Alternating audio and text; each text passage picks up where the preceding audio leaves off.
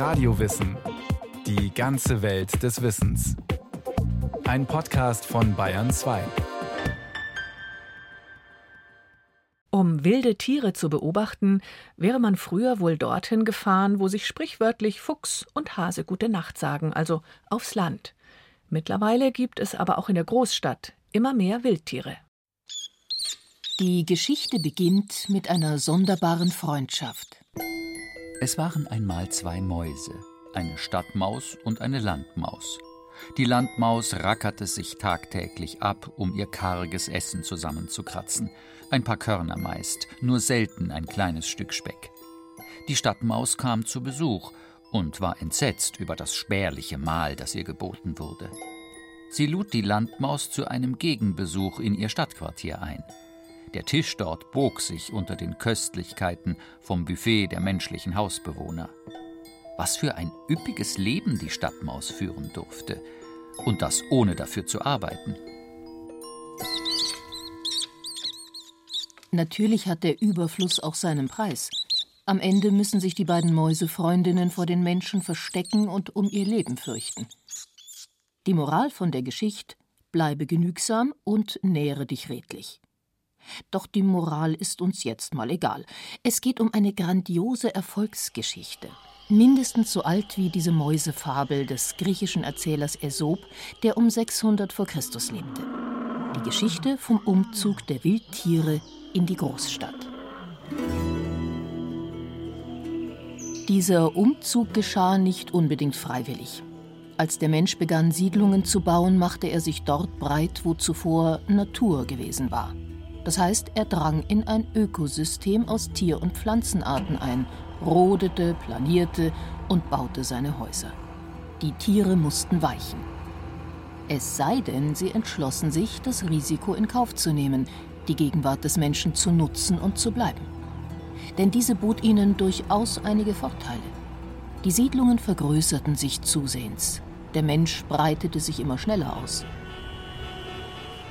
Die größte unter den Siedlungen ist die moderne Großstadt mit all ihren Häuserschluchten, Straßen und Menschenmengen. Ein gefährlicher Ort. Doch. Die Stadt bietet eine Unzahl von Lebensräumen, von Gebirge, Hochhäuser bis hin zu Parks und Wasserlandschaften, die es in dieser Vielfalt direkt nebeneinander auf dem Land überhaupt nicht mehr gibt. Und deswegen ist die Stadt sehr attraktiv für viele Tierarten, die auch verschiedene Lebensräume nutzen, aber natürlich auch für Tierarten, die einen bestimmten Lebensraum nutzen, den es draußen nicht mehr gibt. Christian Hirneis ist Vorsitzender des Bund Naturschutz in München, einer der am schnellsten wachsenden Großstädte im Herzen Europas. Wir haben draußen sehr viel ausgeräumte Landschaften, große landwirtschaftliche Flächen, Monokulturen auch im Wald, Fichtenmonokulturen. Aber in der Stadt gibt es eine Unzahl verschiedener Lebensräume für ganz viele verschiedene Tierarten und ein immenses Nahrungsangebot. Wildtiere sind, kurz gesagt, alle Tiere, die nicht als Haus- oder Nutztiere bei uns wohnen, ob Säugetiere, Reptilien, Fische, Vögel oder Insekten. Und das sind eine ganze Menge. Münchens Umweltreferentin Stefanie Jacobs hat die Artenvielfalt der Stadt im Blick. Wir haben 9000 mindestens Arten. Das ist eine Schätzung leider, die uns nur vorliegt. Es gibt aber auch Optimisten, die denken, wir haben bis zu 30.000 Arten hier in München. Und ein Großteil der in Bayern vorkommenden Arten leben bei uns hier in einer Großstadt. Wer in der Stadt leben und überleben will, muss sich allerdings den Gegebenheiten anpassen. Also vergleichsweise wenig Grün, dafür mehr Häuser, Menschen und Straßen voller schneller Fahrzeuge. Bestimmte Tiere haben es damit einfacher als andere. Gut aufgestellt ist, wer schon ein paar Voraussetzungen mitbringt, um damit zurechtzukommen. Das nennt man Präadaption. Das beste Beispiel dafür ist die Taube. Nicht umsonst sieht man sie überall in der Stadt. Manche Arten wie die Tauben, die ursprüngliche Felsentaube, die heutige Stadttaube, hat überhaupt kein Problem, bei uns auf dem Asphalt zu leben. Auf jedem Platz, das ist völlig wurscht, ob es betoniert ist oder nicht, Hauptsache die Brutkrümel sind da und die Häuser, denn sie sind wie Felsen, nur besser. Simse und Nischen bieten perfekte Wohnbedingungen. Die Stadttaube hat sich so sehr mit der menschlichen Umgebung arrangiert, dass sie nirgends anders mehr vorkommt als in der Stadt. Sie ist also eine sogenannte synanthrope Art. Anthropos ist der Mensch und Syn heißt mit. Kulturfolger nennt man sie auch, die uns gefolgt sind und unsere Nachbarschaft nutzen. Einige von ihnen leben schon so lange mit uns zusammen, dass wir gar nicht mehr wissen, wie es ohne sie war. So wie die bereits erwähnte Stadtmaus. Andere sind neu. Es gibt Tiere wie zum Beispiel den Eichelheer, der erst vor 20 Jahren ungefähr gelernt hat, in der Stadt zu leben. Das erste Mal bin ich dem begegnet in Hamburg in der Stadt. Der Eichelherr war früher ein scheuer Waldvogel und auf einmal sehe ich den in Hamburg in Blankenese mitten in der Stadt. Und dann habe ich mich gewundert, dann habe ich festgestellt, ein paar Jahre später, der hat es gelernt in Hamburg, dass er in der Stadt auch locker gut leben kann, das Nahrungsangebot groß ist. Da gibt es keine Feinde, keine Jäger, die ihn schießen. Und das hat sich dann genetisch weiterverpflanzt, haben die Nachkommen gelernt und nach ungefähr zehn Jahren war er dann auch in München. Also hat sich von Norden nach Süden weiterentwickelt und mittlerweile ist der Eichelheer ein sehr häufiger Vogel auch bei uns in der Stadt. Anpassung geschieht auf unterschiedliche Weise. Wer bereits von seinen Nahrungsvorlieben gut vorangepasst ist, braucht nur ein paar neue Verhaltensweisen zu erlernen. Solche sogenannten Opportunisten tun sich damit nicht schwer. Manfred Siering kümmert sich in dreifacher Funktion um das Wohl der Artenvielfalt in der Stadt. Dort ist der Ornithologe und Naturschützer dem prominentesten Opportunisten schon oft begegnet. Der Rotfuchs, der ist sowieso mit mehr als 70 Millionen Quadratkilometern das Landsäugetier, was weltweit den größten Lebensraum hat. Und den gibt es selbstverständlich auch in Gesamteuropa. Rotfüchse sind oben auf dem Zugspitzgipfel, schauen dort nach Brotzeitresten der Skifahrer und Rotfüchse leben auf den Nordseeinseln und erbeuten dort Kaninchen und so weiter. Also bis zu den Tropen und in die Sahara rein gibt es den auch. Und Deswegen hat der Rotfuchs eben auch bei uns einen Lebensraum und erobert auch die Städte. Von der Anwesenheit des Fuchses profitieren wir ebenso wie von der des Steinmarders. Beide helfen uns zu verhindern, dass sich Ratten und Mäuse über die Maßen vermehren. Raubtiere wie Füchse und Marder brauchen in der freien Natur riesige Jagdreviere, um genügend Beute zu fangen. In der Stadt kommen sie mit erheblich kleineren Räumen zurecht, denn das Nahrungsangebot ist sehr viel höher. Ob Mäuse, Ratten oder Überreste menschlicher Nahrung, das Buffet ist riesig. Der Steinmarder hat allerdings manchmal ein Problem mit ungeklärten Eigentumsverhältnissen, daher sein Spitzname Automarder. Denn er findet es unter einer warmen Motorhaube sehr bequem. Gern erklärt er das Fahrzeug dann zu seinem Eigentum mittels einer Duftmarke. Doch dann kommt der Mensch und fährt einfach mit dem Auto in der Gegend herum. Wenn der Fahrer seinen Wagen dort abstellt, wo ein anderer Marder sein Revier hat, riecht der dortige Revierherr das sofort, kriecht in die Motorhaube und findet die Duftmarken des Eindringlings. Da geht er dann auf Abwehr und macht sich über alles her, was er zerbeißen kann. Und so kommen die bekannten Schäden zustande. Fuchs und Marder haben ihr Verhalten also auf die Umgebung umgestellt. Von ihrem Erscheinungsbild her sind sie aber noch dieselben wie ihre wilden Artgenossen. Bei Tieren, die nicht schon so gut auf die städtischen Verhältnisse vorangepasst sind, greift ein anderer Anpassungsprozess die Evolution. Kurz zur Erinnerung. Evolution bedeutet Anpassung durch Selektion. Ein Individuum, das mit seiner Umgebung besonders gut zurechtkommt, überlebt länger und kann seine Gene an die Nachkommen weitervererben. So verstärken sich die passenden Eigenschaften von Generation zu Generation. Ein Beispiel aus der Stadt. Ein Vogel, der schnell genug vor einem heranfahrenden Auto auffliegt, überlebt und zeugt Nachkommen. Sein Artgenosse, der das nicht schafft, wird überfahren und steht für den Genpool nicht mehr zur Verfügung. So beobachteten zwei kanadische Forscher bei einer Studie an Staren im New Yorker Central Park, dass sich die Flügel im Laufe der Zeit immer mehr verkürzt und abgerundet hatten. Lange, spitze Federn sind gut für schnellen Geradeausflug. Kürzere, rundere Federn ermöglichen Schnellstarts und Zickzackwendungen. Im Laufe von zehn Jahren war die Federnlänge der Stare um einen halben Zentimeter kürzer geworden. Das klingt nach nicht viel, doch die Zahl der im Straßenverkehr getöteten Vögel war in der Zeit um 90 Prozent zurückgegangen. Und das, obwohl der Verkehr in all den Jahren stark zugenommen hatte. Eine Überraschung für die Forscher war, wie schnell die Evolution vonstatten geht, wenn es sein muss. Charles Darwin, der die Evolutionstheorie von der Entstehung der Arten Mitte des 19. Jahrhunderts entwickelt hatte, war von Jahrhunderte oder sogar Jahrtausendelangen Prozessen ausgegangen. Gezielte Forschung über Wildtiere in der Großstadt gibt es erst seit Mitte des 20. Jahrhunderts. In der Stadt ändern sich die Lebensbedingungen schnell. Und hier lässt sich die Anpassung auch besonders nah und gut beobachten. Wie sich herausstellte, geht die Entwicklung per Selektion dort manchmal extrem schnell, speziell natürlich bei Arten mit einer kurzen Lebensspanne. Manfred Siering das beste Beispiel ist schon seit den 60er Jahren bekannt. Das ist der Birkenspanner. Das ist ein Schmetterling, der setzt sich an die Rinde von Birken und draußen muss der weiß sein, in so einem Moor, weit weg von aller Zivilisation. Da ist die Birkenrinde weiß. In den Städten ist die Birkenrinde schmutzig und deswegen haben die Birkenspanner sehr schnell sich ändern müssen in ihrer Farbe, weil die Meisen natürlich als Jäger den weißen Birkenspanner in der Stadt gut erkannt haben und haben den ausgemerzt, sodass die beste Überlebenschance diese Birkenspanner haben, die innerhalb der Variabilität dieser Art eben die dunkelste Farbe haben. Dieses Beispiel wurde auch als sogenannter Industriemelanismus bekannt, von Melas, schwarz, Seit Abgasfilterpflicht sind und die Verrußung der Innenstädte zurückgegangen ist, werden auch die Birkenspanner schon wieder heller.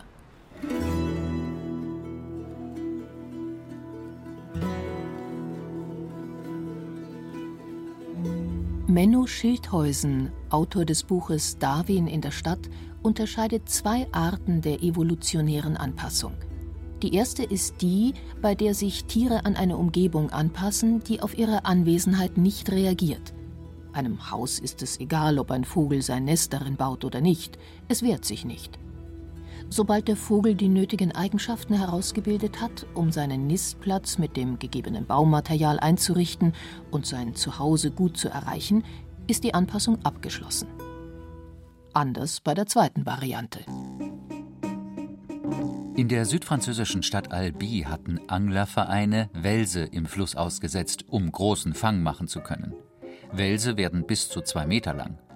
Die frisch emigrierten Fische fühlten sich wohl in der Stadt.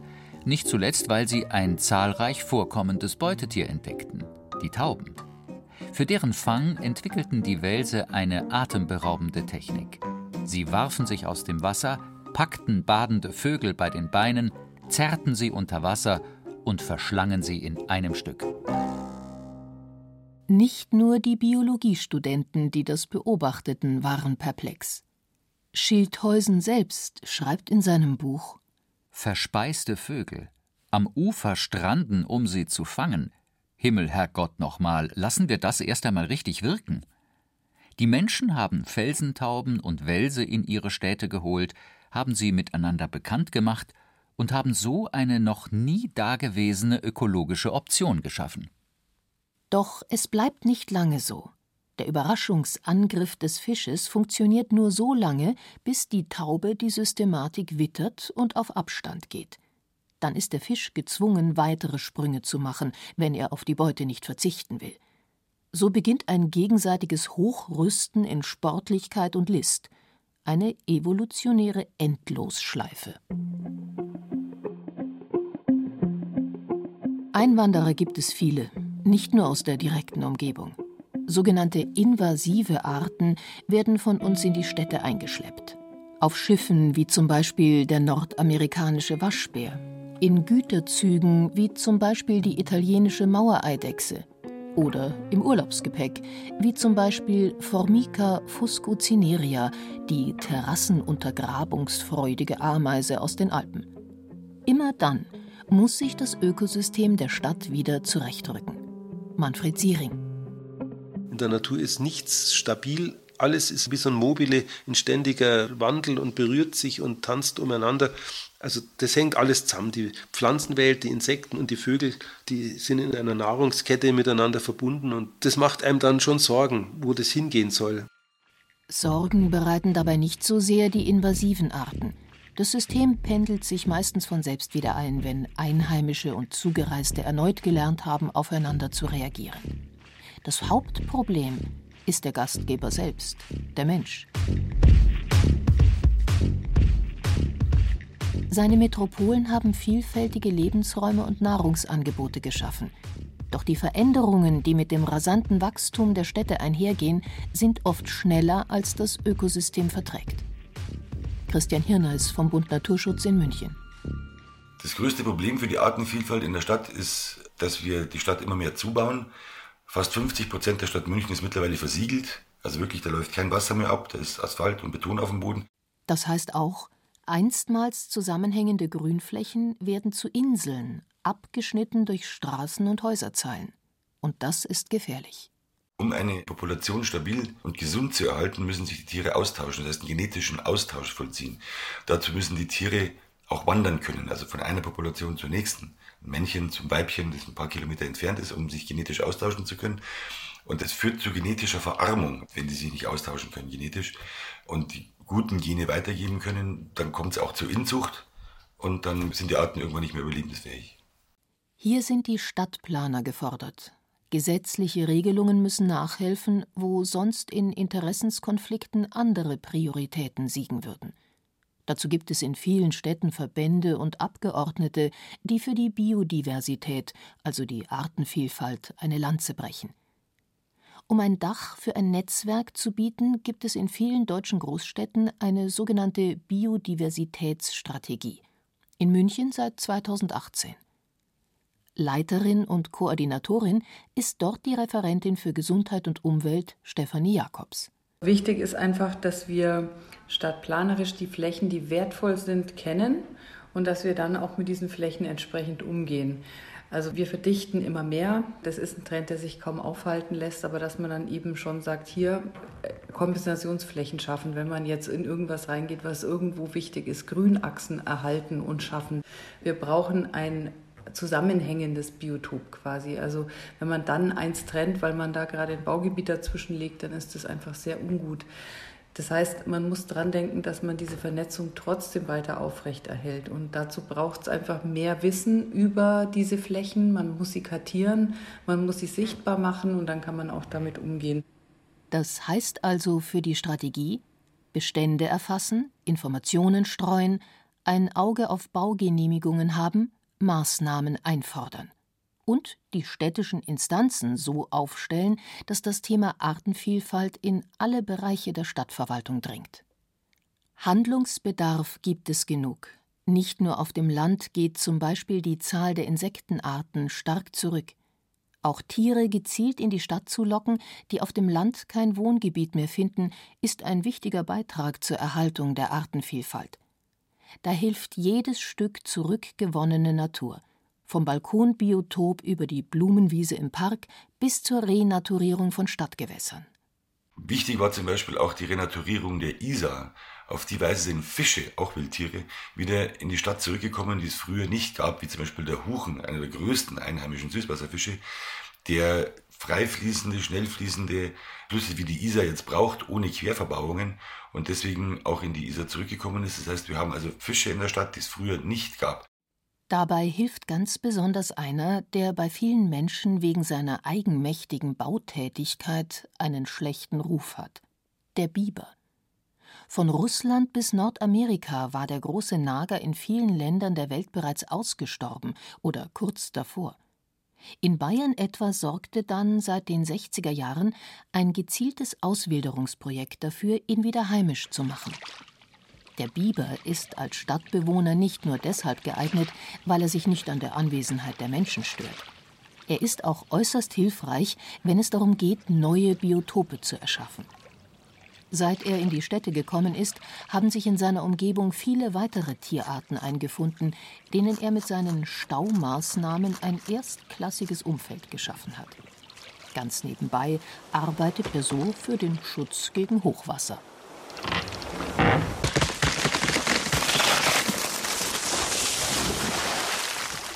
der Biber ist eigentlich der Landschaftsplaner, der macht jetzt alles das wieder gut, was zwei Menschengenerationen seit dieser unseligen Flurbereinigung in den 70er Jahren zerstört haben. Und der macht es obendrein kostenlos. Doch nicht nur die offiziellen Stadtplaner und Naturschutzverbände, sondern auch die einzelnen Bewohner können viel bewirken. Christian Hirneis Was jeder Einzelne tun kann, ist natürlich seinen Garten nicht zum englischen Rasen zu machen, sondern ein bisschen Wildwuchs zuzulassen, Laubhaufen liegen zu lassen, wo sich dann die Igel aufhalten können, viele Insekten aufhalten können, die wieder Nahrung für Vögel sind, die Büsche nicht immer zu stutzen, irgendwie in schöne Formen, sondern auch mal ein bisschen wild wachsen zu lassen dann sollte man auf jeden Fall in den Gärten, wenn es möglich und wenn Platz ist, kleine Feuchtstellen schaffen, kleine Teiche oder Tümpel. Also alles solche kleinen Maßnahmen. Und wenn es nur ein wassergefüllter Untersetzer ist für Vögel und Schmetterlinge und äh, dann sollte man vor allen Dingen, was mich sehr stört in letzter Zeit, dieser Lichterwahnsinn, diese Lichterketten, diese Beleuchtung von Einzelbüschen oder von ganzen Hecken mit LED. Die Sonne steht noch am Abendhimmel, da gehen überall in den Gärten schon die Beleuchtungen an und ich weiß nicht, ob das überhaupt nötig ist. Nicht jedes Tier erfreut sich bei den Städtern gleicher Beliebtheit. Ein Maulwurf im sauber gepflegten Garten hat es mit dem Image sicher schwerer als ein Eichhörnchen. Ein Wespennest wird meist weniger geliebt als ein Bienenschwarm. Bei Zweifeln kann man sich Hilfe holen, zum Beispiel bei der unteren Naturschutzbehörde oder bei Führungen, die reichlich angeboten werden.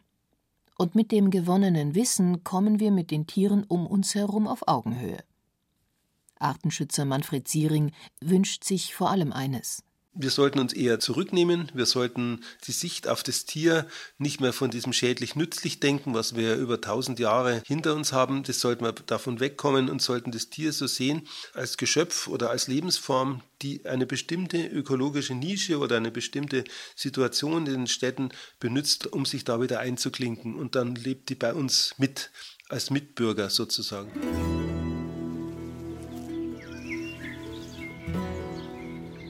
Die Chancen stehen nicht schlecht, denn das Interesse wächst, nicht nur bei fleißigen Tierfotografen. Umweltreferentin Stefanie Jacobs.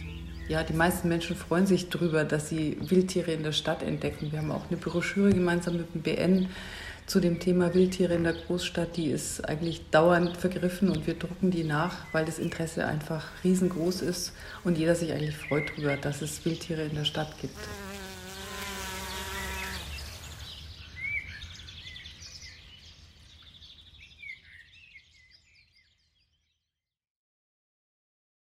Das war Radio Wissen, ein Podcast von Bayern 2.